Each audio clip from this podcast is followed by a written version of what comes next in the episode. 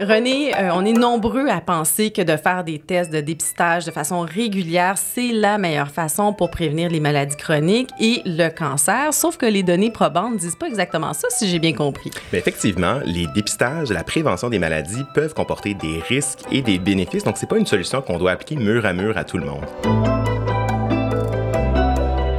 Bonjour et bienvenue au Détecteur de rumeurs, le balado. Ici F. Baudin et aujourd'hui, je suis en compagnie du docteur René Whitmer, donc médecin de famille et aussi vulgarisateur scientifique. Exactement. Oui. Euh, pourquoi la vulgarisation scientifique? Quand on tenait un médecin de famille, on est généralement occupé?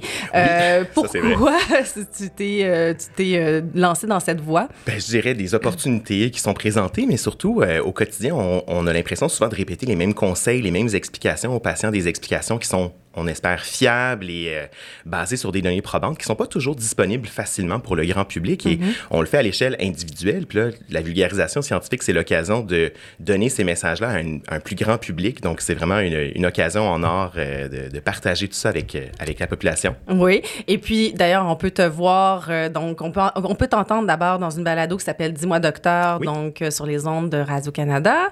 Et puis, aussi, on a fait une émission, je vais le dire d'emblée, on a fait une émission ensemble pendant trois saisons. On se connaît. Qui s'appelle euh, C'est une question de santé. Donc, on peut encore voir, donc, à Savoir Média, dans laquelle, d'ailleurs, on déboulonnait pas mal de mythes sur la santé. Parce qu'il y en a beaucoup, il faut dire. Oui, hein. il y a beaucoup de mythes sur la santé, oui. tout à fait. Donc, euh, c'était dans cette optique-là aussi, donc, que tu t'es lancé dans la voie de la vulgarisation. Hein? Absolument. Puis, une fois qu'on l'envie nous prend et qu'on expérimente la chose, on a envie de continuer. Oui, mais d'ailleurs, tu as gagné un prix Hein, cette année, en 2022, en fait, tu as gagné un prix euh, euh, de, reconnaissance pour ton travail de vulgarisation. Oui, pour le rayonnement exactement des, connaissances et de la, profession médicale. Donc, euh, je suis extrêmement touché de, cette reconnaissance-là. Bien, félicitations. Merci.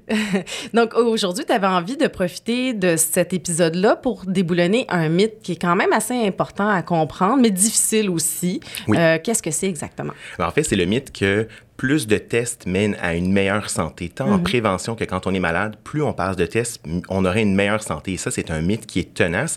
Et je suis un peu aux premières loges de ce mythe-là comme médecin de famille parce que quand les gens ont besoin d'un fameux check-up et de, de, de, passer une batterie de tests, comme on dit, c'est leur médecin de famille qui vont consulter. Donc, c'est un mythe qui est très tenace. Mhm. En fait, les gens s'attendent à ce quand, quand ils vont voir leur médecin à toujours passer quel type de test, là? il y a plusieurs tests. En fait, les gens ont l'impression souvent que quand on va chez le médecin, si on n'a pas une prescription d'une prise de sang pour mm. aller vérifier l'état de notre corps, d'aller vérifier que le foie, les reins vont bien, euh, qu'on n'a peut-être pas été au fond de la chose. Alors que dans les faits, ces tests-là ont une utilité très limitée et on devrait en restreindre l'utilisation à certains contextes très particuliers. OK. Donc, dans le fond, ce qu'on appelle le check-up annuel ou le bilan santé complet avec le, bilan sanguin puis différents tests, c'est ça, là, dans le fond, qu'on on va aller vérifier. C'est ça, en fait, qui n'est pas nécessaire de faire de manière régulière, en tout cas, pas pour tous les patients. Absolument. En fait, on, va parler de généralité ici, mais pour la population générale, la plupart du temps, on n'a pas besoin de voir le médecin sur une base annuelle, à moins d'avoir certaines conditions de santé ou certains profils de risque.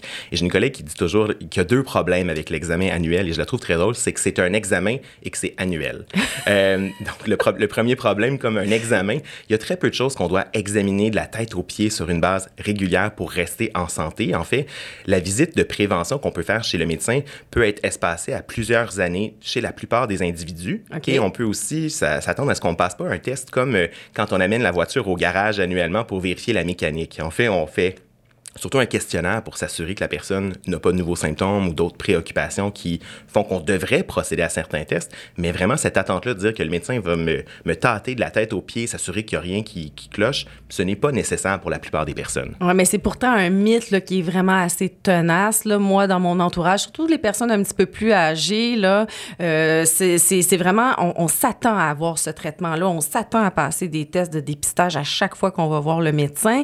D'où ça vient, ce mythe? Ben en fait, c'est très drôle que tu parles du fait que c'est tenace comme mythe parce que c'est pas si nouveau que ça qu'on sait que l'examen annuel a une utilité très limitée, voire nulle. En fait, depuis la fin des années 70, le groupe d'études canadien sur les soins de santé préventifs, qui est donc en quelque sorte l'autorité qui révise les données probantes sur tout ce qui touche à la prévention au Canada et qui émet des recommandations pour les cliniciens et cliniciennes, nous dit qu'on devrait, depuis donc la fin des années 70, qu'on ne devrait pas faire d'examen annuel. Le message n'est pas rendu, clairement. plus de 40 ans plus il faut croire qu'on a besoin d'encore des rappels et que c'est encore tenace comme mythe. Et ça, c'est basé sur des données probantes?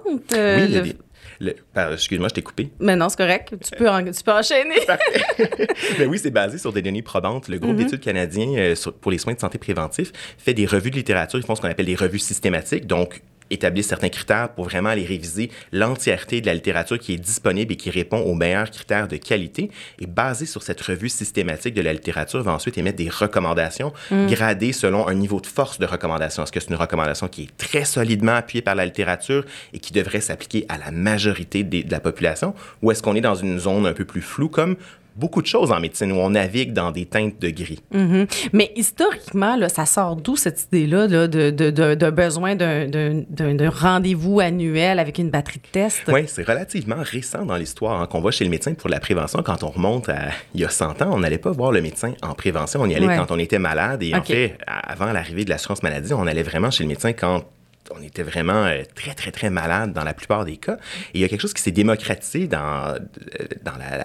L'accès? Oui, tout à fait, dans l'accès. Et aussi, on a commencé à offrir des tests de prévention pour des individus qui avaient des fonctions très importantes. Par exemple, des directeurs de banque, des gens hmm. qui allaient des chefs d'entreprise, où on voulait vraiment s'assurer que la personne soit en bonne santé et qu'elle n'arrêterait pas son mandat pour des causes de mauvaise santé en cours de hmm. route. Et donc, on a commencé à proposer ces différents tests-là, des des package deals, si on veut, de, on va vraiment s'assurer qu'il n'y a pas de, de, bombe à retardement chez cette personne-là. Mhm. Et c'est quelque chose qui s'est démocratique. La population, par la suite, a dit, ben moi aussi, je veux avoir ce genre de traitement VIP-là et je veux aussi avoir droit à la prévention comme toutes ces personnes-là. Et de fil en aiguille, c'est quelque chose qui s'est grandement popularisé avec très peu de données probantes à l'appui, malheureusement. Ben oui, c'est ça. Puis même, je pense que c'est encore populaire dans certaines grandes entreprises. On entend souvent dire que, ah, ben moi, mon assurance m'offre une batterie de tests à chaque fois que j'y vais, je fais un tapis de course, etc. Même pour des personnes qui n'avaient pas vraiment de facteur de risque. Donc, dans le fond, c'est ça qu'on remet en cause aujourd'hui. Euh, et puis, euh, ce qu'il faut faire, donc, c'est peut-être se demander, euh, pour bien comprendre ce sujet-là aujourd'hui, quelle est la balance des bénéfices-risques? Parce que c'est ça la question qu'on se demande. Hein. Ce, ce test-là, est-ce qu'il est utile? Puis est-ce qu'il comporte des risques? Tout à fait. Puis en fait, chaque test, chaque traitement qu'on peut proposer ou chaque procédure chirurgicale comporte des avantages et comporte des désavantages. On l'oublie souvent, On l'oublie. Et il y a beaucoup de littérature qui montre qu'en fait, malheureusement, les professionnels ont tendance à amplifier ou à beaucoup parler des avantages potentiels et à un peu escamoter la partie de la discussion qui concerne les risques potentiels. Et pour procéder à un consentement libre et éclairé, c'est vraiment essentiel qu'on ait un portrait nuancé des avantages et des désavantages de toutes les procédures qu'on peut proposer à nos patients. Oui. Oui, oui, c'est ça. Donc, il faut qu'on se fasse expliquer ça. Donc, il y a plein, plein, plein de, de, tests qui ont des bénéfices. Là, je pense, par exemple, aussi aux vaccins.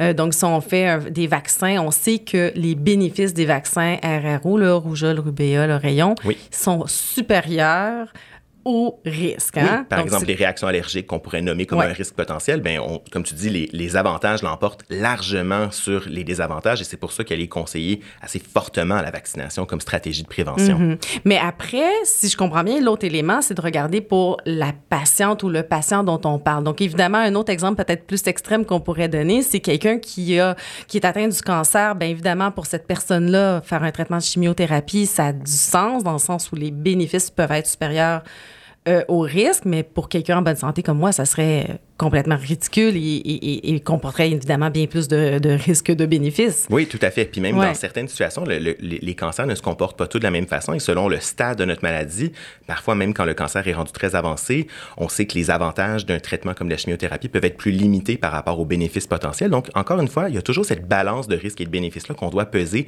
qui est individuelle et qui est propre à chaque personne. OK. Et c'est de ça dont on devrait parler, là, dans le fond, avec euh, son, son médecin là, quand, on, quand il nous propose de faire des tests. Est-ce qu'on parle même de tests comme une prise de sang? Parce que là, je vois pas vraiment c'est quoi le risque d'une prise de sang, par exemple. C'est vrai que ça peut nous sembler plus banal en termes de risque qu'une prise de sang. Dans les faits, ben, un, ça peut faire mal, une prise de sang, mais bon, on s'entend, c'est pas un risque euh, majeur. Mais par contre, on peut penser à tous les dommages collatéraux que ça va amener, donc de manquer du travail, d'avoir des résultats souvent qui vont être dans une zone grise. En fait, quand on est en bonne santé, euh, les médecins, ce qu'on a tendance à faire, c'est de vouloir savoir est-ce que j'ai quelqu'un qui est à haut risque d'une maladie ou à bas risque? Quand on est dans de la population générale, on est dans un risque dit moyen. Et ce qui fait que les résultats sont souvent plus difficiles à interpréter. Quand on a une anomalie mineure, est-ce que ça nous amène à penser que la personne est réellement très malade ou qu'elle ne l'est peut-être pas statistiquement dans la population générale?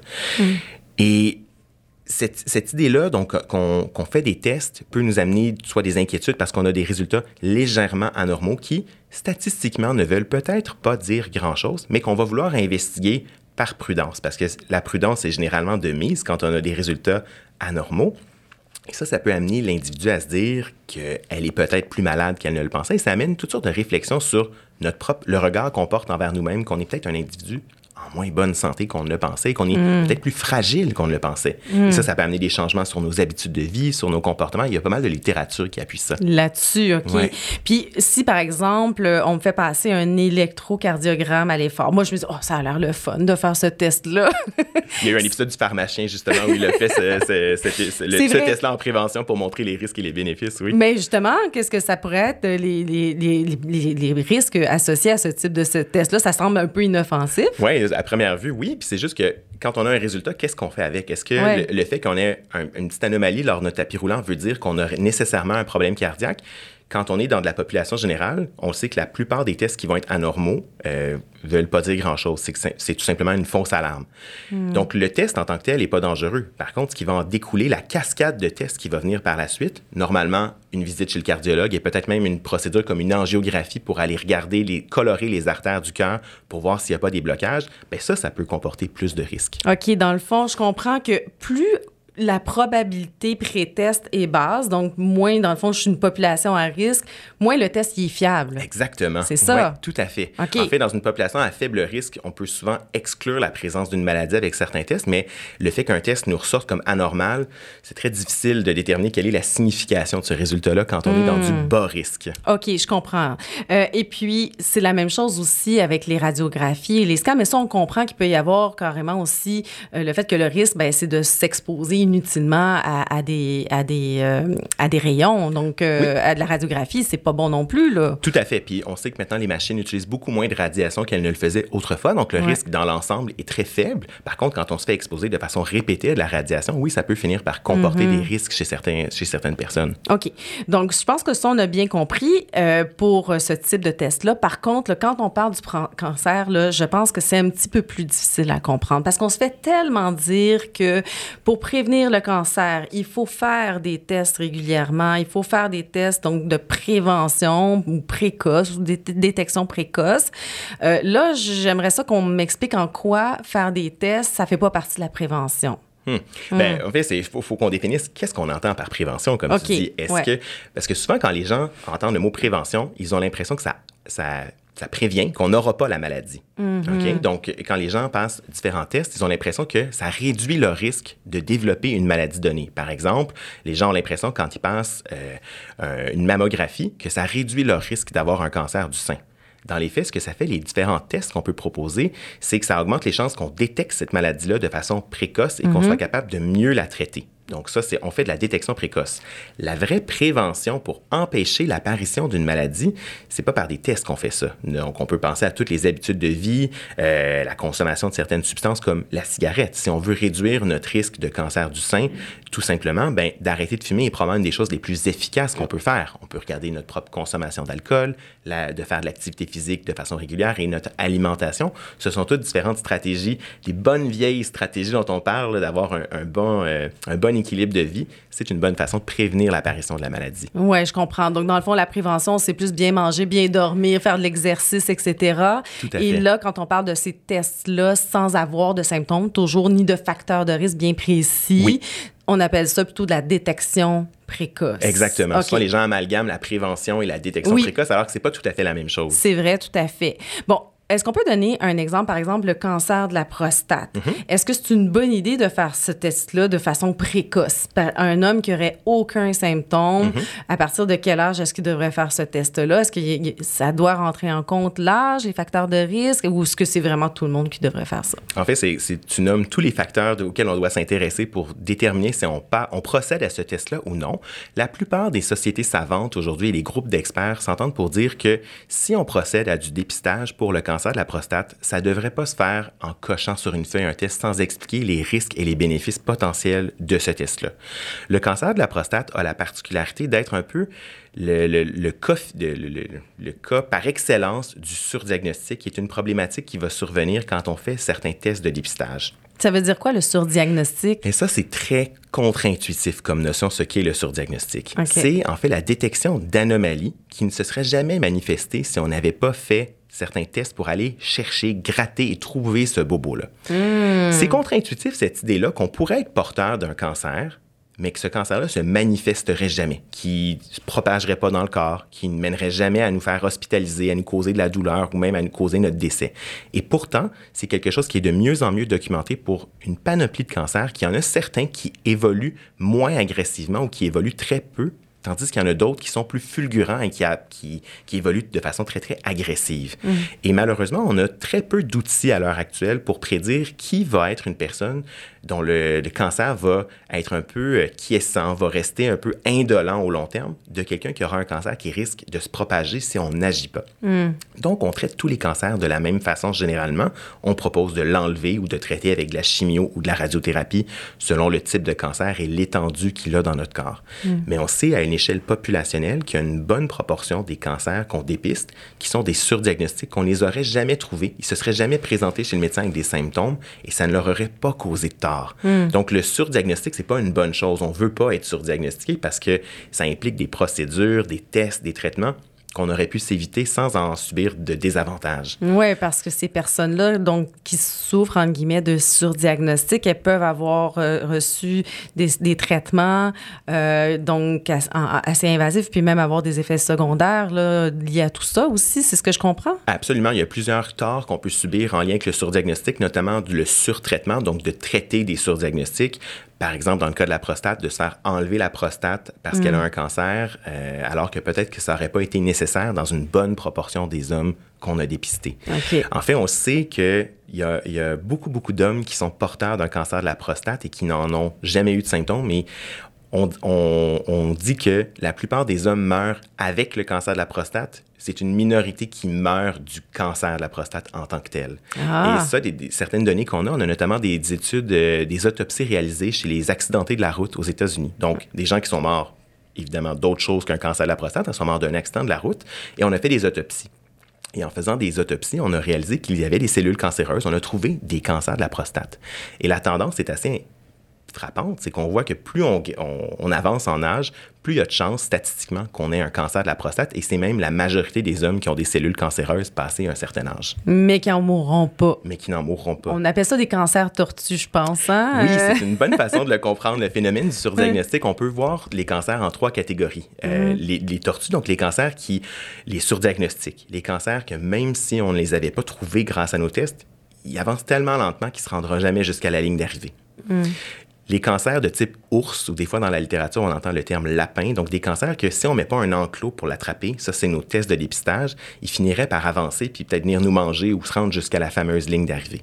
Et finalement, il y a les cancers de type oiseau qui se prêtent mal au dépistage. Donc, si on voit le dépistage comme étant un enclos, on a beau mettre le meilleur enclos du monde, notre cancer va toujours filer entre les mailles et on ne l'attrapera jamais. Il y a mmh. certains cancers que malheureusement, on ne dispose pas de bons outils pour procéder au dépistage. Je peux penser entre autres au cancer du pancréas qui arrive souvent. Euh, certains cancers euh, pas de, utérus, des ovaires. ovaires oui, le cancer des ça. ovaires en serait un exemple, effectivement. Ouais. ouais. OK.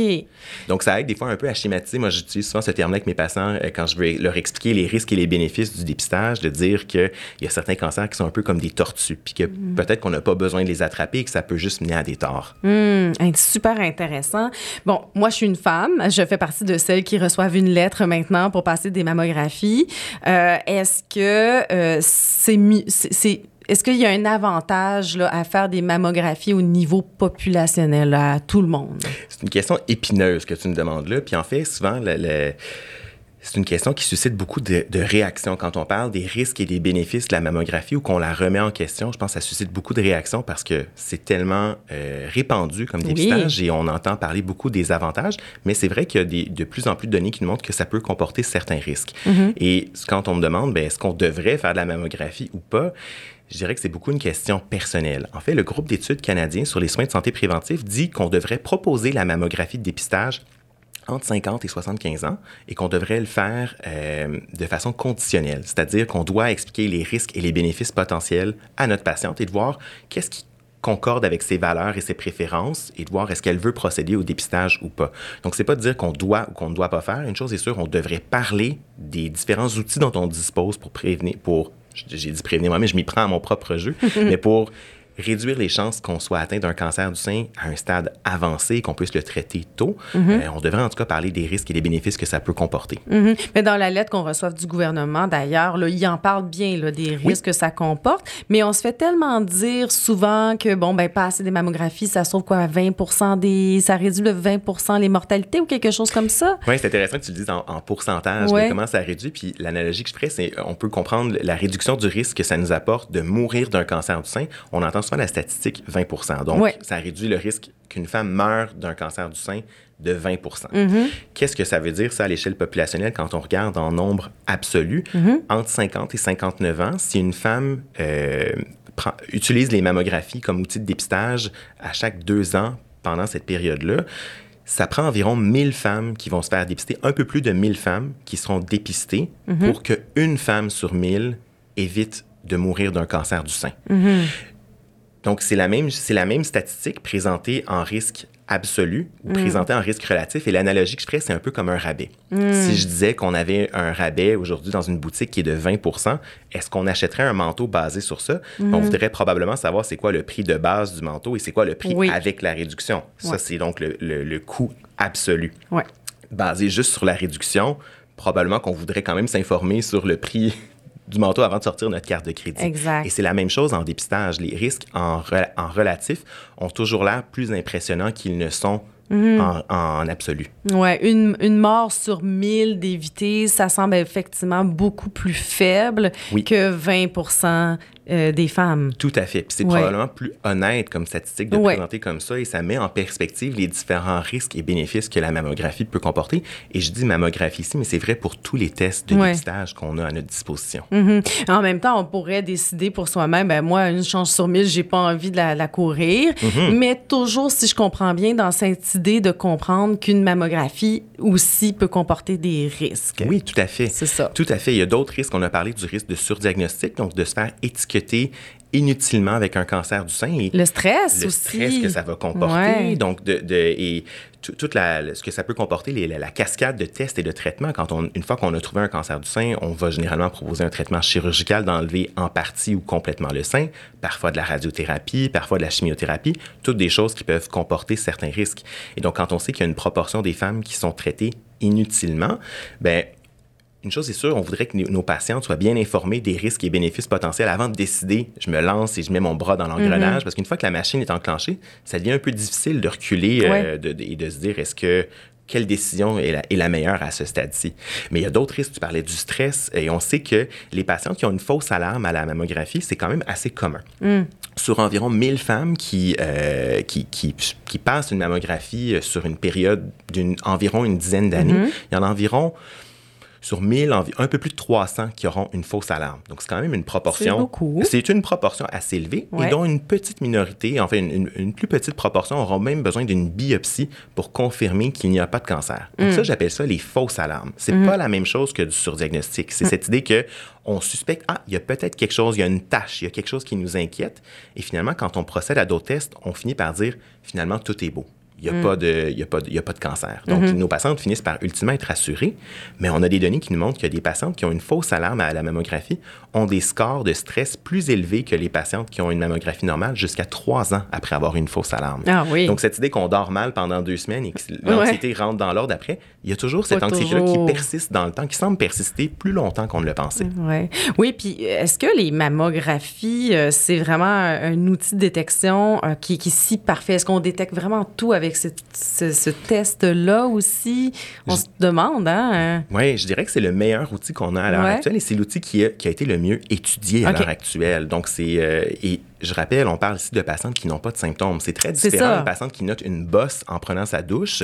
Euh, là, on encouragerait cette personne-là à consulter son médecin rapidement. Tout à fait. Et à passer une mammographie qui est pas, même si c'est le même test, Hmm. C'est pas du tout le même niveau de risque. Quelqu'un qui est dans la population générale qui en principe, n'est pas affectée par le cancer versus une patiente qui a une bosse, il y a beaucoup plus de chances que ce soit quelque chose mhm. d'anormal. Et là, les risques et les bénéfices sont pas du tout les mêmes dans ce contexte-là. Non, exactement. Mais je comprends aussi que quand on discute avec son médecin, ben dans le fond, il va passer par une espèce... Il y a un algorithme, hein, dans le fond, qui existe là, pour déterminer si une personne devrait passer ou non des tests en fonction de son âge, des facteurs de risque. Tout ça, ça existe. D'ailleurs, il y en a, il y en a un en ligne euh, que tu me référé euh, qui s'appelle le guide... Est-ce que c'est celui, le guide des bonnes pratiques du ministère de la Santé et des Services? Oui. C'est un outil dans lequel on peut rentrer différents facteurs puis qui va nous indiquer justement si on devrait passer tel test ou non. C'est ça? Absolument. Ça nous propose, c'est quoi les tests qui sont appropriés pour lesquels il y a de la science et qui appuient l'idée de faire ces tests-là de façon routinière chez les mhm. personnes selon leur âge, selon euh, leur sexe, selon le fait s'ils fument ou non, s'ils sont actifs sexuellement ou non. Donc, mhm. avec quelques questions, on est capable de rapidement voir est-ce qu'il y a des tests qui sont appropriés pour mhm. mon âge et ma catégorie de risque? Évidemment, ça donne un, survol, mais ça remplace pas tous les historiques familiaux, tout ça qu'on peut, qu'on peut développer. Donc, il faut individualiser cette approche-là avec nos patients dans nos bureaux et c'est un peu notre travail comme médecin d'aller explorer c'est quoi les histoires familiales pour procéder au bon test au bon moment avec les bons patients. Oui, mais ce que j'aime dans ce que j'entends, c'est que justement, si le médecin qui procède à ces questions, qui, pose ces questions-là, qui explique bien les bénéfices et les risques, ça permet de mettre les choses vraiment bien en contexte et de, pour le patient de mieux prendre sa décision parce qu'après, ça dépend de la personne. Il va peut-être dire, oh non, moi, je veux vraiment faire une mammographie, puis mhm. j'y vais, peu importe les risques. Et une autre qui va dire, ben non, moi, savez-vous, à l'âge que j'ai, ça ne m'intéresse pas, puis un sur mille, ça me semble peu. Et les deux réponses sont acceptables. ultimement, en, prévention du cancer et même en prévention de façon générale, on navigue dans des nuances de gris, c'est-à-dire qu'il y a des risques et il y a des bénéfices, et mm. pas tout le monde va prendre la même décision, pas tout le monde va accrocher aux mêmes informations. Il y a des gens qui accrochent naturellement plus aux risques, il y a des gens qui vont naturellement aller plus vers les bénéfices de certains tests. Et ultimement, c'est correct qu'on fait ce qu'on appelle le processus de décision partagée. C'est de reconnaître qu'il y a une décision à prendre pour mm. laquelle il y a plusieurs options et de voir laquelle concorde le mieux à partir des données scientifiques. Qu'est-ce qui s'applique le mieux dans votre cas et avec quoi vous allez bien dormir en bout du compte? Parce que mm-hmm. c'est important. Une patiente qui décide de faire une mammographie et qui est satisfaite de le faire, il n'y a pas de problème. Puis une patiente qui décide de ne pas le faire, qui n'en dort pas parce qu'elle dit j'aurais peut-être pu faire plus pour mm. prévenir, ultimement, il faut être confortable avec notre décision. Puis c'est là toute l'importance de la décision partagée, de, de, bien communiquer les différents risques et bénéfices, puis de prendre une décision comme partenaire de soins entre notre patient et, notre patiente et le médecin. Exactement, une décision vraiment éclairée. Donc peut-être juste pour terminer, parce que là on comprend que l'espèce de même recette appliquée à tout le monde, de tout le monde passer des, les mêmes tests à la même fréquence, bon c'est pas solidé. Euh, donc qu'est-ce qu'est-ce qu'on doit, quelles sont les, quelle est l'approche recommandée maintenant? C'est l'approche personnalisée, c'est bien ça? Tout à fait. Ok. On individualise selon chaque personne qu'on a devant nous, selon ses facteurs de risque et leur situation qui est unique à chaque personne. Mhm. Et évidemment, vous prenez en compte, comme on disait, si par exemple, moi, j'ai dans ma famille, ma mère a un cancer du côlon, j'imagine que mes facteurs de risque sont plus élevés qu'une autre personne, etc., etc. Tout à fait. c'est individualisé comme ça. Et en fait, l'exemple du cancer du côlon est intéressant parce que c'est un des dépistages de cancer pour lequel on a beaucoup, beaucoup de données à l'appui, qui est un des, des, mieux appuyés par la littérature en termes de prévention des cancers, euh, où les avantages sont un peu plus clairs par rapport aux risques et qu'on a des recommandations plus fortes de qu'on devrait le conseiller à nos patients d'y procéder, surtout dans certaines tranches d'âge, encore plus quand on a un historique familial ou qu'on a certaines conditions qui augmentent notre risque euh, mhm. d'avoir un cancer du côlon. Donc, c'est intéressant de mentionner celui-là. Et malheureusement, à l'heure actuelle, il n'y a pas de dépistage universel au Québec pour le cancer du côlon. C'est beaucoup fait sur une base opportuniste. Quand on voit son médecin, il nous en parle, si on a un médecin de famille. Et eh oui. Tandis que la plupart des patientes au Québec reçoivent une lettre par la poste. Donc, il n'y a pas un, dépistage aussi bien organisé à l'heure actuelle. Donc, c'est important, je pense, de parler que oui, il y a certains tests où c'est un peu plus gris. Oui.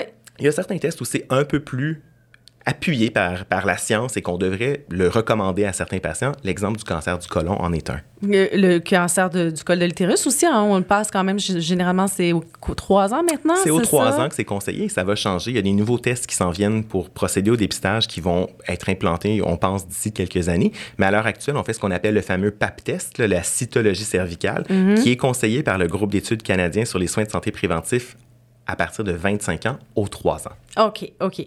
Donc, euh, ben, sinon, évidemment, on continue à aller voir son médecin si on est malade, si on a des signes, si notre état de santé change quand même. Là. Tout à fait. Ben, L'idée, je pense, c'est que les gens nous voient quand ils ont besoin de nous et quand ils notent des changements dans leur état de santé ou qu'ils ont une mm. inquiétude, c'est justement l'occasion de dire on va en discuter ensemble. Et des fois, la bonne réponse, c'est pas de faire un test, c'est d'explorer, de faire un bon questionnaire, de bien examiner nos patients. Des fois, on arrive à des meilleures réponses que ce que les tests peuvent nous donner. Mm-hmm. C'est un peu contre-intuitif. On aurait l'impression que les tests, c'est plus scientifique, plus précis. Ça ne l'est pas toujours. OK. C'est super intéressant. Euh, pour ceux donc euh, qui voudraient consulter une ressource fiable, on en a parlé tout à l'heure, le, guide des bonnes pratiques du ministère de la Santé et des Services sociaux. On mettra le lien là, dans, dans les notes de, du balado.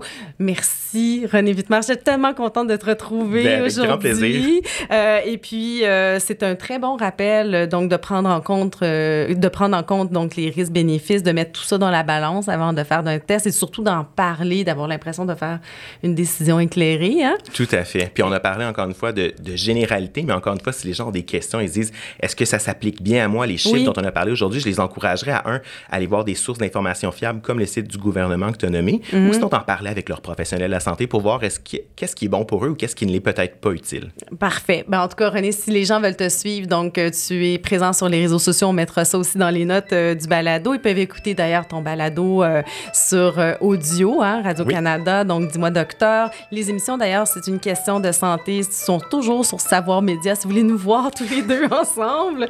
Euh, donc, ben voilà, c'est tout euh, pour cet épisode. J'espère que ça vous a plu. Euh, le détecteur de rumeurs est une production de l'agence Science Presse qui est soutenue par le scientifique en chef du Québec, les fonds de recherche du Québec, ainsi que le Bureau de coopération interuniversitaire. À la recherche, Monique Guilbeault, à la réalisation, Félix Charret et Ici F. Baudin et je vous dis à la prochaine.